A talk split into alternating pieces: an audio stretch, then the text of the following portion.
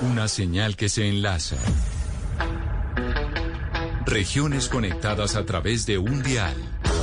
A partir de este momento, Oscar Montes, Ana Cristina Restrepo, Hugo Mario Palomar, Valeria Santos, Gonzalo Lázari y Camila Zuluaga analizan y debaten el tema del día. El tema del día. Colombia está al aire. 12 del día, 16 minutos. A ustedes, gracias por seguir conectados con nosotros hoy aquí en Mañanas Blue cuando Colombia está al aire. Saludamos especialmente también a aquellos televidentes que se conectan a través de Noticias Caracol Ahora, el primer canal digital de noticias en Colombia. Y el tema central sigue siendo en nuestro país el paro nacional. Pero ahora, después de haber escuchado a los líderes eh, del paro que estuvieron sentados con nosotros ayer en esta mesa de trabajo exponiendo cuáles son las razones por las cuales siguen en las calles. Hoy quisimos invitar, digamos, al mejor negociador que ha tenido Colombia, porque ¿cómo podemos lograr un acuerdo nacional para salir de esta crisis? ¿Qué es lo que necesita el país? Y por eso invitamos al ex eh, líder de negociación de proceso de paz con las FARC, el doctor Humberto de la Calle, que nos acompaña hoy. Doctor Humberto, no lo invito como candidato presidencial, como nada de eso, sino como uno de las, como una de las personas que más sabe en nuestro país de resoluciones de conflictos y de salidas negociadas a las crisis. Así que bienvenido y mil gracias por estar con nosotros hoy aquí en Mañanas Blue. Bueno, pues buenos días Camila. Primero mil gracias por, por la oportunidad que me das de intercambiar ideas contigo y con quienes nos están siguiendo. En segundo lugar, totalmente de acuerdo. Yo no soy candidato, pero además este no es un momento de hablar de candidaturas. Es que la cosa está muy grave y muy dolorosa Luego, con infinito gusto, podemos intercambiar ideas y reflexiones, dijéramos con, con serenidad, a ver si logramos superar esta que es una terrible, inmensa crisis, casi inédita por lo menos en los tiempos recientes de Colombia. Doctor de la Calle, usted estuvo negociando el proceso de paz en La Habana durante muchos años, quizá con un grupo que creíamos que pues era imposible llegar a acuerdos.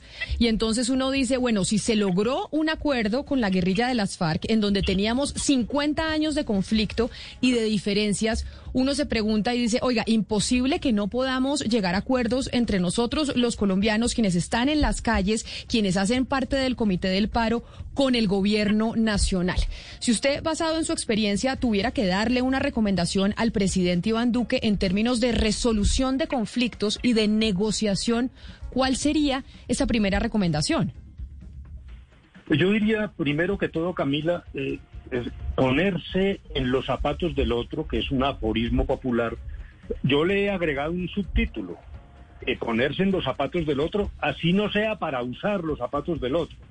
Pero me parece que el gobierno, que tiene unos deberes constitucionales, que es un gobierno legítimo, yo respeto eso, pero tiene un desenfoque grande, una falta de sintonía, porque mira una red que es dramática, y sus deberes de preservar el orden, que los entendemos, pero con una falta de empatía y una mirada hacia lo que viene del otro lado, porque del otro lado hay, evidentemente, grupos ilegales, anarquistas, eso es verdad, pero eso no tapa el clamor de las calles en Colombia, de unas manifestaciones inéditas que han durado lo que nunca había pasado en este país y que traducen una angustia. Entonces, me parece que el, primer deber del gobierno sería mirar también esa angustia y no limitarse como ocurrió ayer. Ayer le agradecemos al presidente y está bien haber abierto un esquema de diálogo, pero en un discurso envuelto siempre en una idea punitiva de que claro que hay que imponer el orden, pero tiene que abrir la mente y por eso dijéramos, para resumirte en una frase, mi lema hoy es una especie de tregua, hagamos un armisticio todos. ¿Qué quiero decir con esto? Los promotores del paro creo que deben terminar la jornada de hoy y hacer una suspensión de actividades sin renunciar a muchas de sus ideas y anhelos que son legítimos. El gobierno tiene que controlar más la fuerza pública. Ha habido desmanes, claro que hay vándalos y delincuentes que golpean también a la fuerza pública y eso ha ido generando una especie de círculo vicioso. Y en particular yo recomendaría que esa agenda de diálogo se modifique porque creo que ahí hay un error fundamental. El gobierno tiene que empezar a hablar con el comité de paro, ¿no? Yo no quiero ser agresivo y, tenemos que respirar hondo y contar hasta 10 antes de hablar. Pero ¿qué, tiene, ¿qué sentido tiene reunirse con las Cortes? ¿Qué sentido tiene reunirse primero con gobernadores y alcaldes? Eso da espera. Debería encerrarse en un cónclave en Palacio, ponerle doble llave con los organizadores del paro, el comité ampliado, lograr acuerdos, así sean mínimos e iniciales, muy rápido. Y luego los organizadores tienen que abrir las vías. El derecho a la protesta tiene límites. Lo que está pasando ahora es que se han ido contra la población. Hay desabastecimiento, problemas de oxígeno, problemas de gas. Eso no es legítimo. El derecho a la protesta, claro, la protesta tiene que tener incidencia en la vida de la sociedad, pero no hasta el punto de menoscabar ahora los derechos de la población. Entre otras cosas, por una advertencia, esto, si continúa, termina favoreciendo el autoritarismo, no una sociedad más democrática, más abierta, como queremos mucho, no. No, porque realmente lo que se está causando es una enorme tribulación a los ciudadanos, a empresarios de alimentos. Hay una situación que tiene que ser suspendida. Basta ya, es mi, mi, propuesta. Pero, un armisticio mientras dialogamos. Pero doctor de la calle, mire, me parece tan importante su voz y usted como ex negociador del proceso de paz, porque también dentro de estas manifestaciones y de lo que estamos viendo, sigue estando en el centro de la discusión en el, el proceso de paz. En el 2019, cuando empezaron las marchas, uno de los puntos que tenía el Comité del Paro era que se respetaran los acuerdos, porque evidentemente el gobierno del presidente Duque fue un gobierno que se eligió en contra de esos acuerdos acuerdos de La Habana y la gente que salió a marchar también le reclamaba al presidente Duque eso. Pero hoy que estamos en medio de una serie eh, de agravios hacia la, hacia la fuerza pública en unos sectores y hacia la infraestructura. Sale el presidente hace algunos minutos a decir, aquí tenemos unas bandas de narcotráfico que están financiando estos ataques y también la inteligencia está diciendo que son disidencias de las FARC y el ELN. Entonces quiere decir que esto lo están aprovechando aquellos pues que finalmente no cumplieron el acuerdo. Sí, entonces yo haría la siguiente reflexión. Es posible, yo no tengo instrumentos ni información para negar esa afirmación. Y además me parece verosímil, claro. En estas circunstancias siempre se presenta una mezcla y oportunismo, anarquía de todos los signos, porque también debe haber del otro signo tratando de revolcar más. Eso es posible. Eh, pero me parece que regresar a una discusión sobre el acuerdo de La Habana es un error. Allí lo que ha habido es una oportunidad el gobierno finalmente puede ser que más en la retórica que en la realidad ha venido diciendo que cumple el acuerdo después de las famosas objeciones a la JEP. Me parece que si además de lo que nos está pasando hoy nos vamos a devolver ocho años, pues ese es un error. Eh, a propósito de lo cual, también con respeto, eh, que nunca le he faltado al respeto al doctor Uribe, así él me haya bloqueado en el tuit, pero sí tengo que decir una cosa que me parecía asombrosa.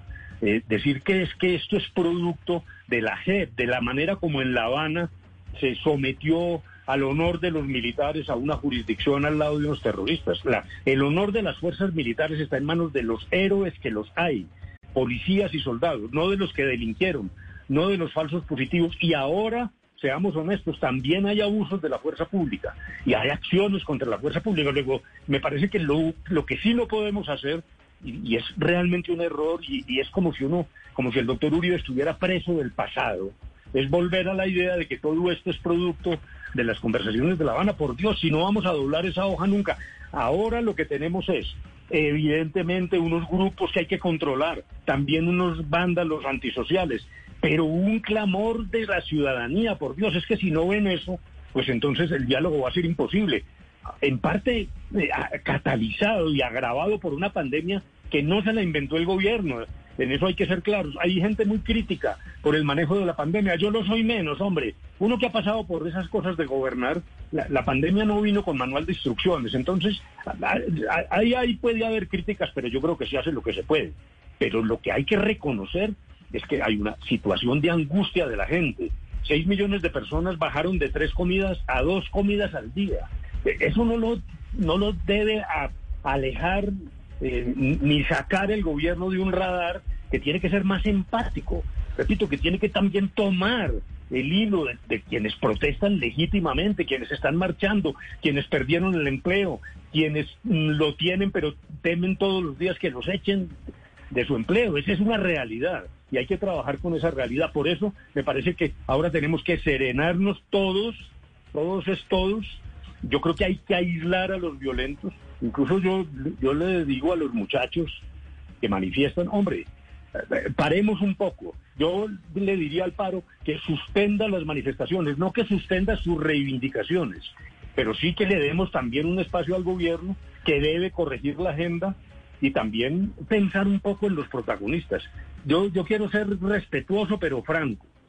Voy a dar un ejemplo el que al parece, el que aparece hoy anunciando la agenda es el doctor Ceballos. Hombre, yo conozco al doctor Ceballos, yo he trabajado con él, es un profesional, pero ese no es el mensaje más empático. Es que aquí llevamos años metiéndole odio a esta sociedad. Luego también el gobierno debe calibrar protagonistas que envíen un mensaje. O sea, usted, o sea, lo que, lo que usted dice es que el doctor Ceballos ha sido, y le voy a decirlo como lo califican algunos, y es que parece más un comisionado de guerra que un comisionado de paz. ¿Usted cree que haberlo elegido a él para ser el interlocutor con la gente del Comité del Paro no fue la mejor idea por parte del gobierno? Es lo que le entiendo está diciendo. No, pues totalmente desacertada. Yo quiero ser franco. Yo no estoy en plan de pelea ni de polémica, pero ¿cómo se le ocurre? Es que el símbolo por lo menos para media Colombia, digamos, para media Colombia, para no decir que para todos los colombianos. El doctor Ceballos es de alguien que como comisionado de paz lo que ha estado es insuflando, aireando el odio y metiéndole más confrontación a esta sociedad. El, gobierno no, no puede estar tan aislado como para pensar honesta y respetuosamente, lo digo con toda tranquilidad, que el doctor Ceballos es el adecuado para conducir una negociación. Doctor Humberto de la Calle, usted mencionaba ahí en una de sus respuestas que el expresidente Álvaro Uribe está preso del pasado y que a pesar de que lo tiene bloqueado en Twitter, a usted le parece que se equivoca e incendia un poco más la situación. Ayer Gustavo Petro, también a través de su cuenta de Twitter, hacía una explicación en un poco más de 10 minutos que el eh, presidente Iván Duque estaba preso del, del expresidente Uribe por cuenta de que le entregó las fuerzas militares. ¿Y por qué le hablo de ese mensaje que dijo Petro? Que Duque estaba prisionero de Uribe porque le había entregado las fuerzas militares y se lo pregunto por el mensaje que usted dice que Uribe sigue diciendo que todo este lío se debe a la JEP y a lo que se negoció en La Habana. ¿Usted sí cree que la razón por la cual Duque tiene poco margen de, maniobra es porque quien maneja las fuerzas militares es el expresidente Álvaro Uribe y básicamente está pues el presidente Duque con una pistola en la cabeza? Bueno, yo, yo francamente hoy, repito, respiro, cuento hasta 10 antes de responder. Yo creo que este es el momento de la tranquilidad, de reconciliarnos, de desinflar el odio. Yo, yo sí veo una circunstancia incluso más preocupante, y dicho con toda objetividad. Es que empiezo a ver en las redes, dijéramos, sectores, los sectores más radicales mm, del centro democrático, descalificando al presidente Uribe por porque lo consideran pues incapaz, débil, mansito, casi que lo llaman castrochavista. Ese es también un mensaje que quiero emitir hoy, y ya lo dije, pero lo insisto, dijéramos a las fuerzas de izquierda, los que quieren una sociedad más abierta, más inclusiva y que también registran la angustia de la gente, esto se, esto se puede mover hacia el otro lado, porque lo que hace es exacerbar esa idea de autoritarismo. Y no solo en los dirigentes, muchos colombianos, los colombianos que están hoy atrapados en las carreteras, pues empiezan a pedir soluciones cada vez más drásticas. Por eso hay que parar. Yo creo que la respuesta la debería dar el doctor Duque. Él, es quien puede decir cómo son sus relaciones con el doctor Uribe y yo hoy sí no quiero entrar en ese terreno. Lo que sí tengo que reiterar es que francamente me parece inverosímil que ahora, hoy, estemos pensando que el problema viene de La Habana, de una negociación que ocurrió hace ocho años. Eso es absolutamente inverosímil. Sí acepto que hay grupos disidentes seguramente de las FARC. Eh, habría que calibrar eso en términos de inteligencia, porque eh, la afirmación de que prácticamente todo es las disidencias de las FARC me parece que es contraevidente. Esos señores no tienen la capacidad de paralizar a Cali, pero si hay, hay más gente y hay ELN y debe haber narcotráfico, claro. Pero eso lo que significa es que hay que tener una actitud constructiva y, el gobierno tiene que abrir la mente. Y estamos listos en lo que se pueda ayudar. Yo creo que eso es una obligación ahora, porque esto está muy crítico. Este ya no es un problema de candidaturas, Camila, como lo dije al principio. Esto va a haber que posponer también la política un poquito para resolver esto primero. Claro. Doctor de la calle, eh, sí, sí hemos visto hace una semana eh, la inconformidad ciudadana en las calles, una protesta social que es legítima, eh, que tiene justificación, pero también hemos visto, doctor de la calle, unos ataques sistemáticos contra la infraestructura del país, contra el sistema de transporte público, saqueos a supermercados, a comercios, ataques a bancos, bloqueos de vías muchos creen que esto es, hace parte de un manual, incluso hablan de una revolución molecular disipada. ¿Usted qué piensa sobre esa teoría? No, eso de la revolución molecular, eso es una teoría pues medio fascista que, se, que nos llegó de Chile. Yo, yo creo que hay de todo, honestamente, sí. Aquí hay anarquismos de distintas categorías y orígenes. Yo no descarto que también personas extremistas de derecha incendien para mover el país precisamente hacia un clamor hacia el autoritarismo y a soluciones de fuerza. Luego, eso es verdad, yo, yo mm, creo eh, eh, en esa versión, pero pretender que eso contagie una cosa como la que hemos visto en Colombia, yo me remito, por ejemplo, a los primeros dos días del paro. Había vandalismo, es repugnante, ataques a la fuerza pública, pero uno no puede eh, perder el horizonte. Luego, eh, dijéramos, esa es una primera reflexión. La segunda, si tenemos que tener claro los colombianos que el derecho a la protesta tiene que tener límites. ¿Cómo es el derecho a la protesta? A ver, hablemos descarnadamente. Claro que la protesta tiene que incidir en la vida de la sociedad. Esa idea de que, yo me acuerdo que el doctor Botero era ministro de Defensa y dijo una cosa, yo quisiera decir una palabra más dura, pero bueno, dijéramos un, un disparate.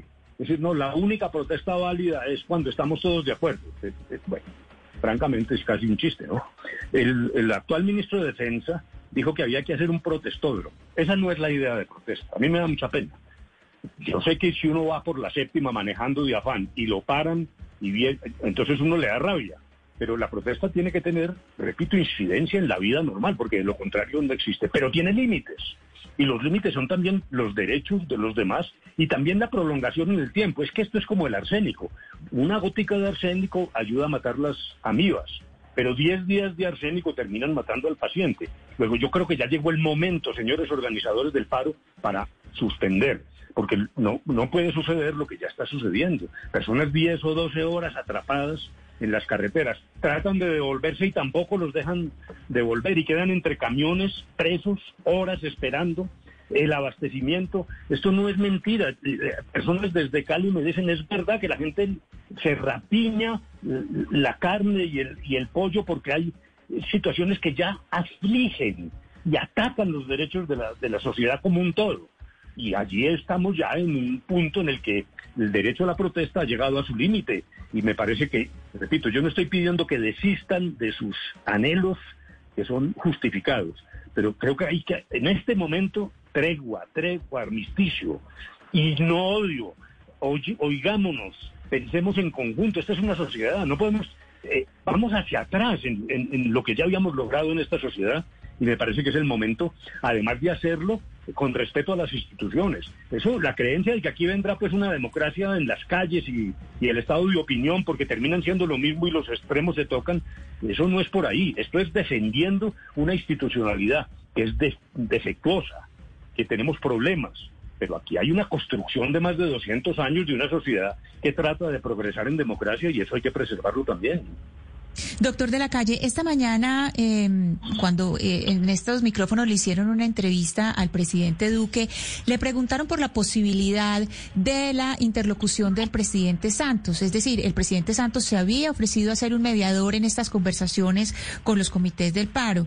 Y en esa respuesta, el presidente Duque insistió en hablar con todo el mundo, ni siquiera mencionó el nombre del presidente Santos como si fuera un nombre maldito, ni siquiera se atrevió a pronunciar su nombre sino diciendo que eso era un diálogo horizontal y que todos eran iguales a todos.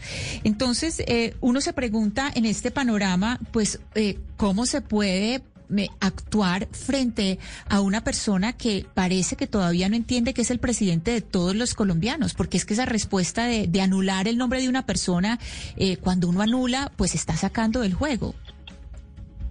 No, sí, yo, yo pensaría que la, la actitud del presidente Santos es digna de aplausos. Hombre, aquí estoy, en medio de tanta historia de confrontación. Eso, eso es parte de lo que eh, es un espíritu que deberíamos compartir todos. Ahora bien, eh, no me parece, eh, repito, por lo tanto, que sea razonable despreciar sectores de la dirigencia, pero yo creo que no hay que empezar con los políticos.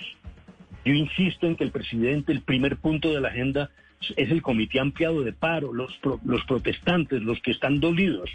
Esta cosa de los políticos, y si se quieren, incluyo que nos archiven pues a todos. Pero la verdad es que eh, esto no es un problema que se arregle en el Congreso, esto no es un problema de conseguirle unos votos sacándole al Partido Liberal o hablando con César Gaviria ni con Vargas Lleras. Aquí esto, eh, mire, voy a decir una cosa que no, no, no, me la tomen como arrogante. Yo no quiero ser como la abuelita regañona esa que le dice al sobrino el día que chocó el carro, te lo dije, que no sacaras el carro borracho, no voy a hacer eso. Pero hay decenas de tweets míos diciéndole al presidente Duque, presidente, retire la reforma, porque cuando le va a si le llega el momento como llegó, en que le toca retirarla, eso va a ser inocuo, porque eso ya, el radar es mucho más amplio, porque eso ha desbordado el problema, el problema de la reforma tributaria. Ya ese es un elemento, y hay que pensarlo, y hay que obtener fondos para atender la, la, catástrofe social, no sobre la base de los 32 billones y después los 24 billones. El gobierno ha bajado ah, eh, la aspiración de recaudo. Mauricio Cárdenas habló de 14 billones en una columna. En la última columna mía yo hablé de 15 billones. Una cosa razonable, temporal, pues para tratar de apaciguar y, y de, no apaciguar, sino para solventar eh, necesidades que son evidentes. Pero hay que empezar es por ahí por el centro de la discusión y no por cuestiones periféricas donde los políticos es muy poco lo que pueden o podemos aportar y me meto ahí pues para que nos vayan archivando y dejemos que el presidente realmente tome una agenda pero, doctor de la calle, esa, esa reunión, usted dice, no se trata de reuniones con políticos, se trata de reuniones con la gente de las movilizaciones sociales. Ya nos dijo que Miguel Ceballos era un error que hubiera sido elegido como el que iba a ser el puente entre gobierno y la movilización. Entonces, ¿esa negociación debería ser directa entre el presidente Duque y la gente del paro? ¿O a quién le recomendaría usted al presidente que pusiera a mediar? No dijéramos, yo creo lo siguiente. Eh, primero, estaba hablando básicamente de, la cronología, porque claro, hay que hablar con todos, con otros también. Los políticos vendrán, pues porque también hay Congreso y hay que tomar decisiones. Eh, eh, lo que quiero decir es que esto no debe empezar por ahí, dijéramos, una precisión. En segundo lugar, pues para serle franco, yo sí creo.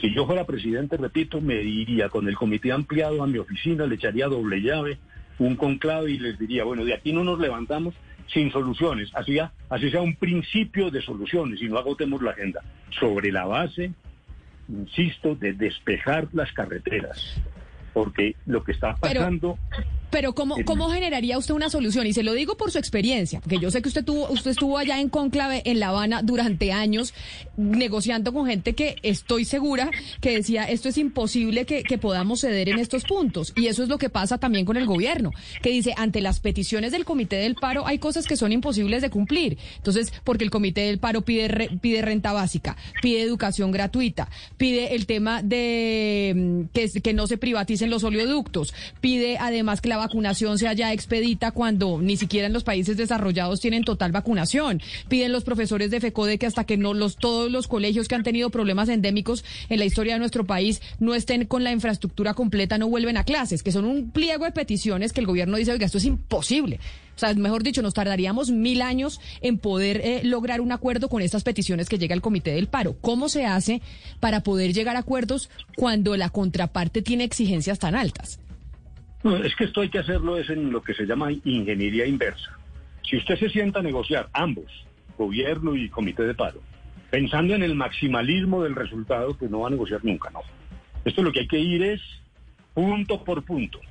Yo propongo que el presidente directamente logre unos primeros acuerdos, que es lo que va desatando un proceso en tanto y en cuanto, repito, se destapen las carreteras, esa es una situación ya muy aflictiva. Y, y ahí es donde se va ganando momentum, para, para usar esa palabra. Eh, eh, un, poco lo que pasaba en La Habana era eso. claro, las pretensiones al principio parecía que eh, las FARC estuvieran en Marte y nosotros en la Tierra y que eso era imposible. Pero hay que ir eh, desgajando lentamente. Hay además terreno para lograrlo. Voy a decir lo siguiente. En materia de tributaria, yo quiero señalar que la Andy Bruce McMaster de desarrollo con el doctor Mejía le han servido caminos al gobierno para hacer una cosa menos aflictiva, menos dolorosa, que no toque de manera tan dramática a la clase media. Es que ahí hay caminos, luego no es imposible. Voy a poner uno. La reforma del 19, del 2019, eh, se basó en una concepción, eh, yo diría que riganiana o tacherista, de que uno eh, logra mayor desarrollo en, en la cúpula del capitalismo y que eso por goteo va resolviendo los problemas de los pobres. Eso ha fracasado en todas partes. Eso ha fracasado en todas partes. Hace poco lo dijo el Economist, pero bueno, esa fue la idea de desarrollo que tenía el gobierno. Un gobierno elegido y tenía derecho a ensayar eso. Pero hoy allí hay probablemente 8 billones que si usted paraliza los efectos de la reforma del 19, frena eso, que además los empresarios han dicho que están de acuerdo con aportar más que el resto de los colombianos. Antonio José Ocampo propuso esto, frene las exenciones del 2019. ¿Cómo no va a ser posible lograr un acuerdo sobre eso? Cuando los empresarios que tributan y que están en la economía formal están diciendo estamos dispuestos.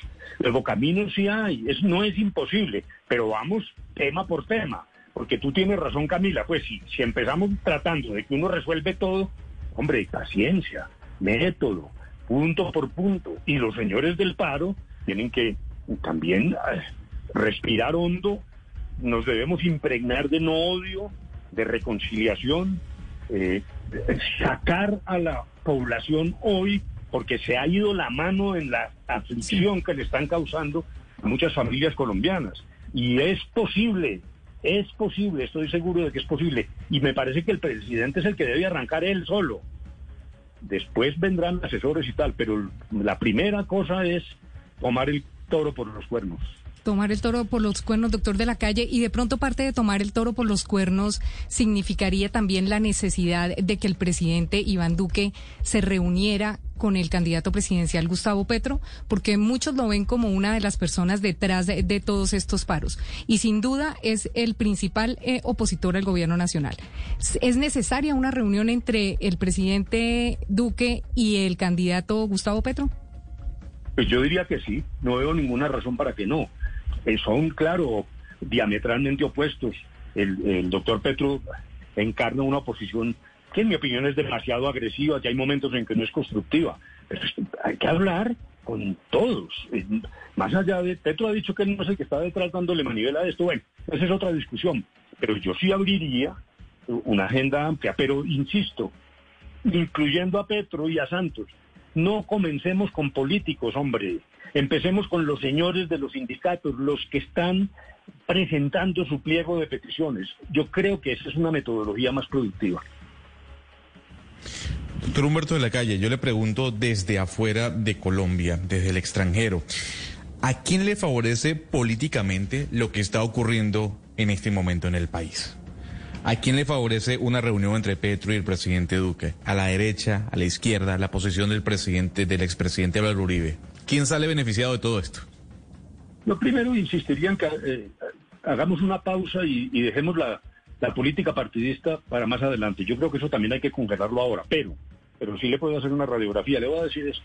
Uno de mis filósofos favoritos es Heráclito, porque Heráclito era el que nos mostraba que la, la realidad se movía. Recuerden que él decía, nadie se baña dos veces en el mismo río. Y esto se volvió después la dialéctica de Hegel, aterriza en el marxismo, etcétera. ¿Por qué digo esto?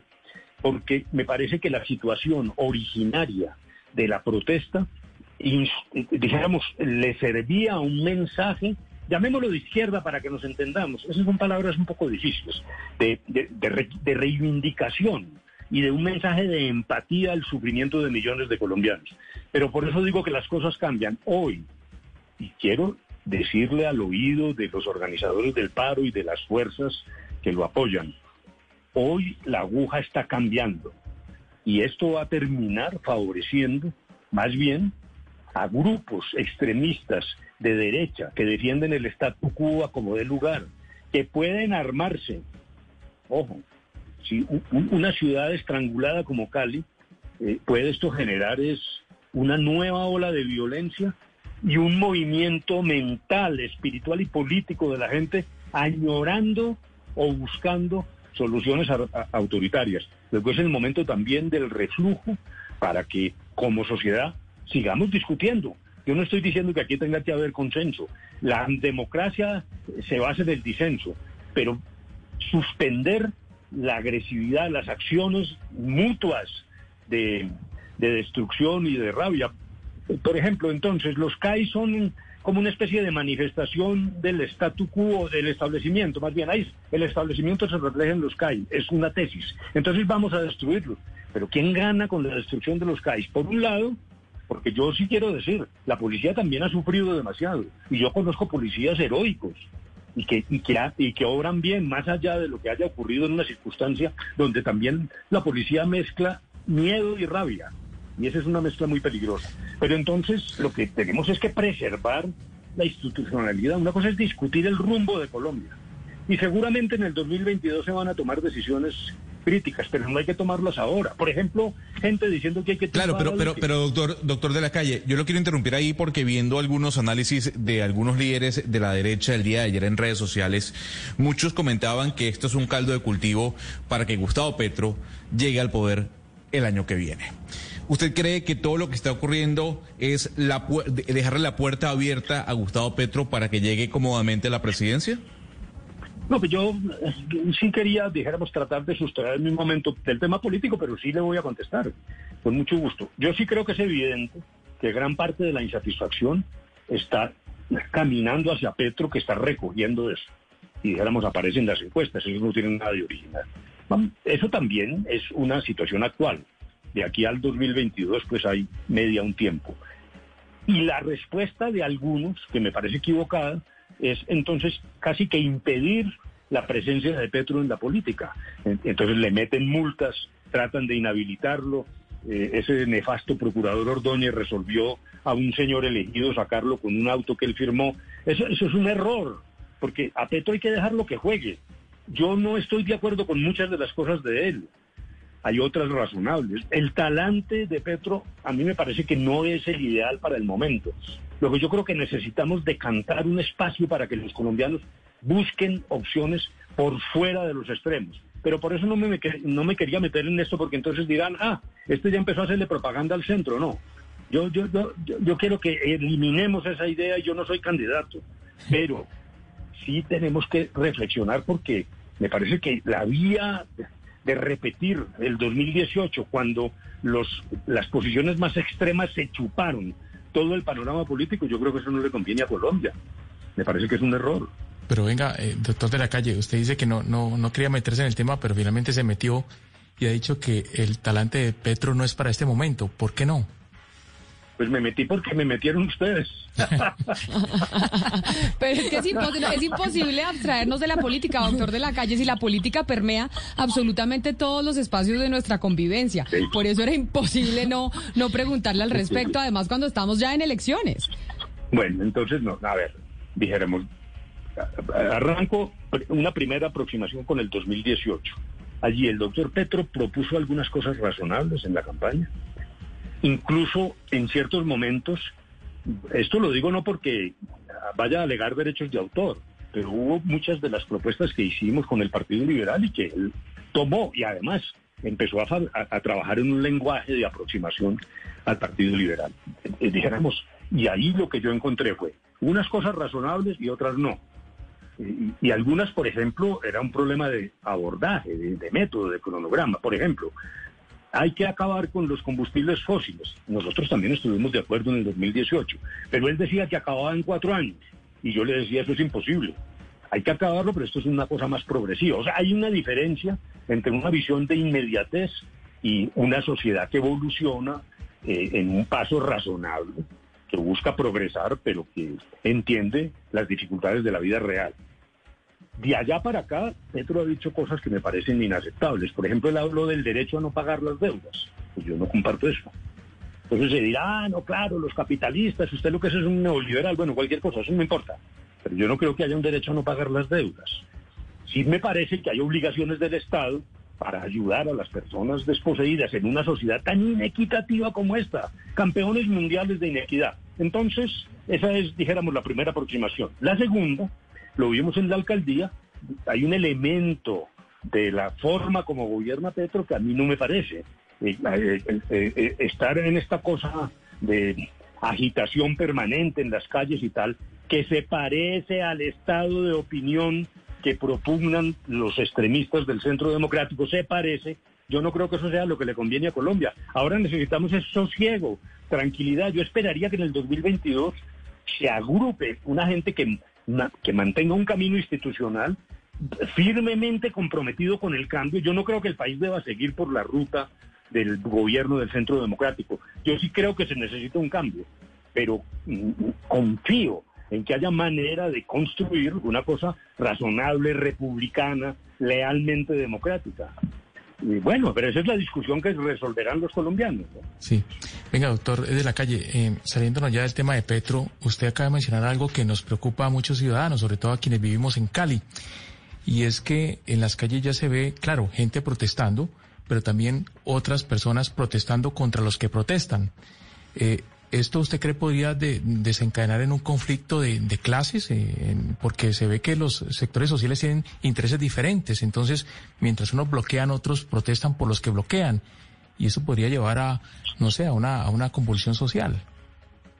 Bueno, yo, yo sí creo que algo de eso hay, pero eh, cuando uno trata de generalizar, puede cometer errores. Primero, hay sectores de la clase dirigente, de la élite, refractarios a todo, a cualquier cambio, y se expresan en una resistencia y la verdad sea dicha, se sienten representados por las franjas más duras del centro democrático, pero hay parte de la élite que no obra así. Yo ahora mencioné a McMaster, al doctor Mejía, es decir, a la ANDI, a Desarrollo, donde yo veo más un deseo de cooperar con una eh, tributación que transitoriamente alivie la carga sobre las clases medias y las clases bajas. Entonces, yo ahí no quiero generalizar, pero sí me parece que estamos viendo fenómenos nuevos. Eh, desde, desde épocas de la famosa violencia entre Partido Liberal y Conservador, se creó una institucionalidad neutra en las fuerzas militares y de policía, se eliminaron las policías locales, se adscribió la policía en su momento al Ministerio de Defensa. Yo creo que eso es una de las cosas que hay que revisar ahora, pero bueno, no mezclemos temas. Luego, dijéramos que frente a esa construcción, eh, aquí eh, empieza a, verse un deseo de, de, destruir eso, fuerzas que creen que llegó un momento prerevolucionario. Yo no estoy, yo no creo que este sea un momento prerevolucionario. Me podrán tirar huevos podridos, pero aquí el riesgo es al revés. El riesgo es que en esta situación social tan cruda y tan aguda, esto tome más bien un camino hacia, repito, un autoritarismo, así sea directo o larvado. Yo no creo que un golpe de Estado tampoco, yo no estoy hablando de golpe de Estado, pero sí de un mayor endurecimiento del gobierno. Hay cosas en las que uno tiene que entender que el gobierno tiene que reaccionar. Por ejemplo, insisto en desbloquear las carreteras. Y, y, voy a ser tan franco. Doctor de la calle. Señora. Doctor de la calle, me devuelvo otra vez a la entrevista de esta, de esta mañana, porque cuando le preguntan eh, al presidente Duque, cuando le preguntaron por la posibilidad de declarar conmoción interior, él no negó esa posibilidad, es decir, la tiene en la baraja y esa posibilidad en este momento pues es peligrosísima, ¿o no? Eh, como a mí me ha tocado varias veces pasar por estas afugias, ¿cómo se debe valorar la conmoción interior. Es al revés, también aquí hay que hacer ingeniería inversa. Usted se tiene que sentar tranquilamente ahí en el solio de Bolívar y decir, ¿qué es lo que quiero hacer? Hay que empezar es por las medidas. Lo último que se hace es el decreto que declara la, conmoción en este caso, antes en el estado de sitio. Eso es lo último. Porque es que eso al revés es abstracto y, y, no sirve para nada. Entonces decretamos la conmoción y ¿qué es lo que vamos a hacer con eso? Entonces usted tiene que hacer un tabulado de qué es lo que yo quiero. Segundo, mirar, ¿tengo facultades ordinarias para esto o no? Y si la respuesta es negativa, allí sí empieza a pensar en esa idea. Yo no creo que hayamos llegado allá. Pero, por ejemplo, yo soy reiterativo. en el tema de las carreteras. Eh, es que eso es enormemente grave para la gente, hombre. Es que hay gente sufriendo mucho.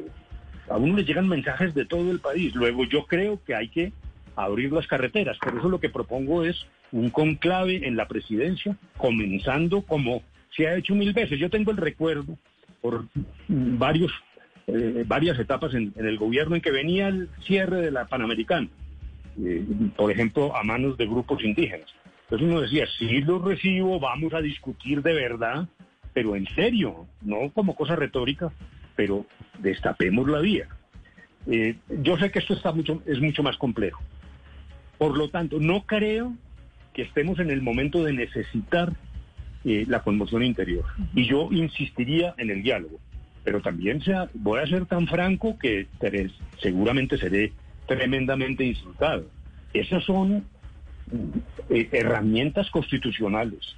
Y en cierto momento eh, un, ejecutivo cualquiera, no, no Duque, cualquier gobierno, pues si encuentra una situación tan crítica, debe hacerlo. Nosotros vivimos bajo el estado de sitio décadas. Al fin eso se acabó. Eso fue un éxito de la Constitución del 91. No hemos vuelto a la conmoción interior. Esporádicamente hemos tenido emergencias, sobre todo de carácter económico.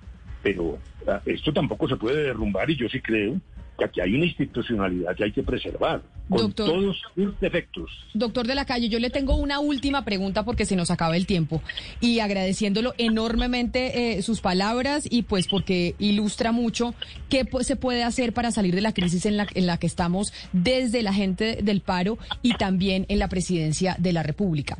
Hay quienes también analizan que acá lo que estamos viviendo en Colombia en estos momentos es una falta de liderazgo y tal vez por la inexperiencia que tenía en el gobernar el, el presidente Duque, tal, tal vez por lo joven, se hacen miles de, de diagnósticos. Sin embargo, a pesar de que usted no quiera hablar de política, pues la política está ahí y tenemos elecciones el otro año.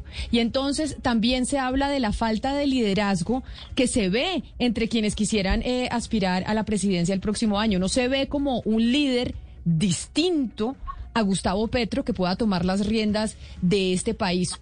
¿Usted tiene tal vez un poco más claro quién podría ser ese liderazgo que llegue a la Casa de Nariño el próximo año?